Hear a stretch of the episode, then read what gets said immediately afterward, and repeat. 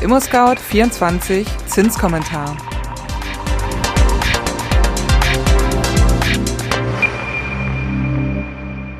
Hallo und herzlich willkommen zum ImmoScout 24 Zinskommentar Podcast. Es ist ein Dilemma. Die Zinsen sind nach wie vor niedrig, aber das Eigenkapital fehlt. Sparen ist schwierig warum es trotzdem einen Baufinanzierungsboom gibt und welchen Trick andere Käuferinnen nutzen, klären wir in den nächsten Minuten. Doch zuerst das Wichtigste in Kürze. Erstens. 2020 war das erfolgreichste Baufinanzierungsjahr der letzten 15 Jahre. Zweitens, Dilemma für Käuferinnen. Die Zinsen sind niedrig, aber es gibt kaum Möglichkeiten, Eigenkapital anzusparen. Und drittens, die EZB behält die lockere Geldpolitik bei.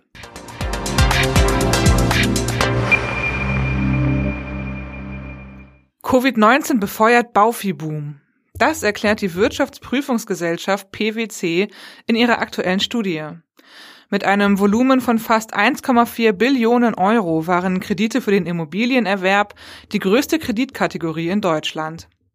Baufinanzierungen stellen rund 43 Prozent aller vergebenen Kredite. Selbst das große Kuchenstück der Unternehmenskredite folgt mit einigem Abstand, nämlich 35 Prozent. 2020 wuchs der Kreditbestand um 6,6 Prozent im Vergleich zum Vorjahr.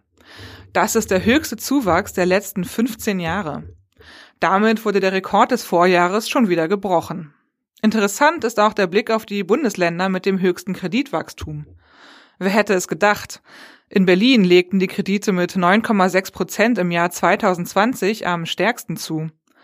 Am anderen Ende der Skala liegt Bremen. Dort lag das Kreditwachstum 2020 nur bei 3,6 Prozent. In Berlin wurde also Eigentum erworben wie sonst nirgends. Vielleicht aber waren auch nur die Preise in der Hauptstadt besonders hoch. Die Daten zeigen, Käuferinnen haben wohl nicht mehr gekauft, dafür aber teurer.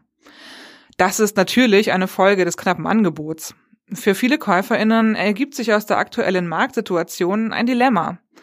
In den vergangenen Monaten hatten die Immobilienzinsen eine leicht steigende Tendenz, machten die Kredite also teurer. Gleichzeitig fehlt vielen das nötige Eigenkapital, um einen Teil des Kaufpreises oder zumindest die Nebenkosten wie Grunderwerbsteuer, Notargebühren und Maklerkosten zu bezahlen. Eigenkapital zu bilden war in der Vergangenheit nicht einfach. Die Nullzinspolitik der Europäischen Zentralbank EZB beeinflusste in den letzten Jahren nicht nur die Bauzinsen, sondern natürlich auch die Guthabenzinsen. Mit Festgeld, Tagesgeld, Sparplänen oder anderen sicheren Anlegemöglichkeiten konnten Sparerinnen nicht wirklich viel erreichen. Das zurückgelegte Geld für die Verwirklichung des Immobilientraums wollte einfach nicht mehr werden. Wirklich etwas daraus machen konnte man nur an der Börse. Wer aber seine Aktien, Fonds oder ETFs Mitte 2020 zu Eigenkapital machen wollte, hatte den falschen Moment erwischt. Nach dem Ausbruch der Pandemie fielen die Aktienkurse ins Bodenlose. Heute sehe es anders aus. Seit Dezember 2020 haben sich die meisten Kurse wieder vollständig erholt. Falls es euch tröstet, das Dilemma mit dem Eigenkapital haben viele. Der Baufinanzierungsvermittler Interhyp hat herausgefunden, dass rund ein Drittel der über 3300 befragten Personen ihren Immobilienkauf ohne finanzielle Hilfe von Familie oder Freundinnen nicht hätten durchführen können. 36 Prozent dieser Käuferinnen hätten den Immobilienkauf ohne den Einsatz einer Erbschaft nicht stemmen können.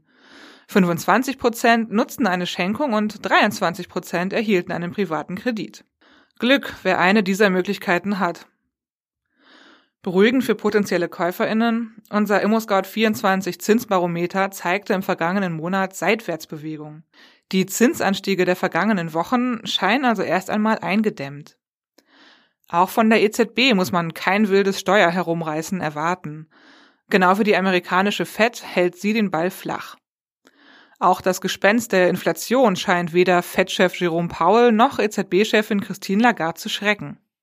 Die wirtschaftlichen Aussichten bleiben weiter eingetrübt und wirkt damit jede Hoffnung auf einen baldigen Kurswechsel der Geldpolitik in der Eurozone ab. International betrachtet gibt es aber erste zarte Ausbruchsversuche aus der Politik der offenen Geldschleusen. Kanadas Impfpolitik ist so erfolgreich, der Arbeitsmarkt dort erholt sich und die Konjunkturaussichten sind so optimistisch, dass die kanadische Notenbank sich gegen den Trend stellt. Erstmal werden die Anleihenkäufe um eine Milliarde reduziert, bald vielleicht sogar die Leitzinsen erhöht. Die Finanzmärkte staunten nicht schlecht, als diese Pläne herauskamen. Mal sehen, was die nächste EZB-Sitzung im Juni bringen wird.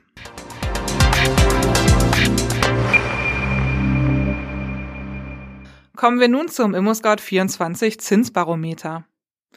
Im vergangenen Monat entwickelten sich die Bauzinsen uneinheitlich. Ein kleiner Aufwärtsschub hier, ein Verharren dort, so ging es voran.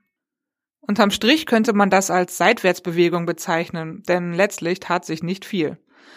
Bei den Zinsen für die fünfjährige Laufzeit blieb alles beim Alten. 0,84 Prozent stehen zu Redaktionsschluss auf dem ImmoScout24 Zinsbarometer. Auch die Zinsen mit zehnjähriger Zinsbindung bewegten sich nicht. Nach wie vor liegt der Wert bei 0,89 Prozent. Bei den 15 Jahre laufenden Krediten ging es etwas nach oben. 1,17 Prozent stehen auf dem Papier. Das sind 0,03 Prozentpunkte mehr als im Vormonat. Die langfristige Zinsperspektive, also Kredite mit einer Zinsbindung von 20 Jahren, hat ebenfalls einen Einstieg von 0,03 Prozentpunkten zu verzeichnen. 1,33 Prozent waren diese Kredite am Tag der Ablesung teuer. Ja, damit sind wir auch schon wieder am Ende des ImmoScout24 Zinskommentars angekommen. Habt ihr Fragen an uns, Lob, Anregung oder Kritik? Dann schickt uns doch gerne eine E-Mail an podcast.scout24.com. Ihr könnt uns aber auch einfach einen Kommentar hinterlassen. Und wenn euch unser Podcast gefällt, dann abonniert ihn doch einfach bei Spotify, iTunes oder wo auch immer ihr eure Podcasts gerne hört.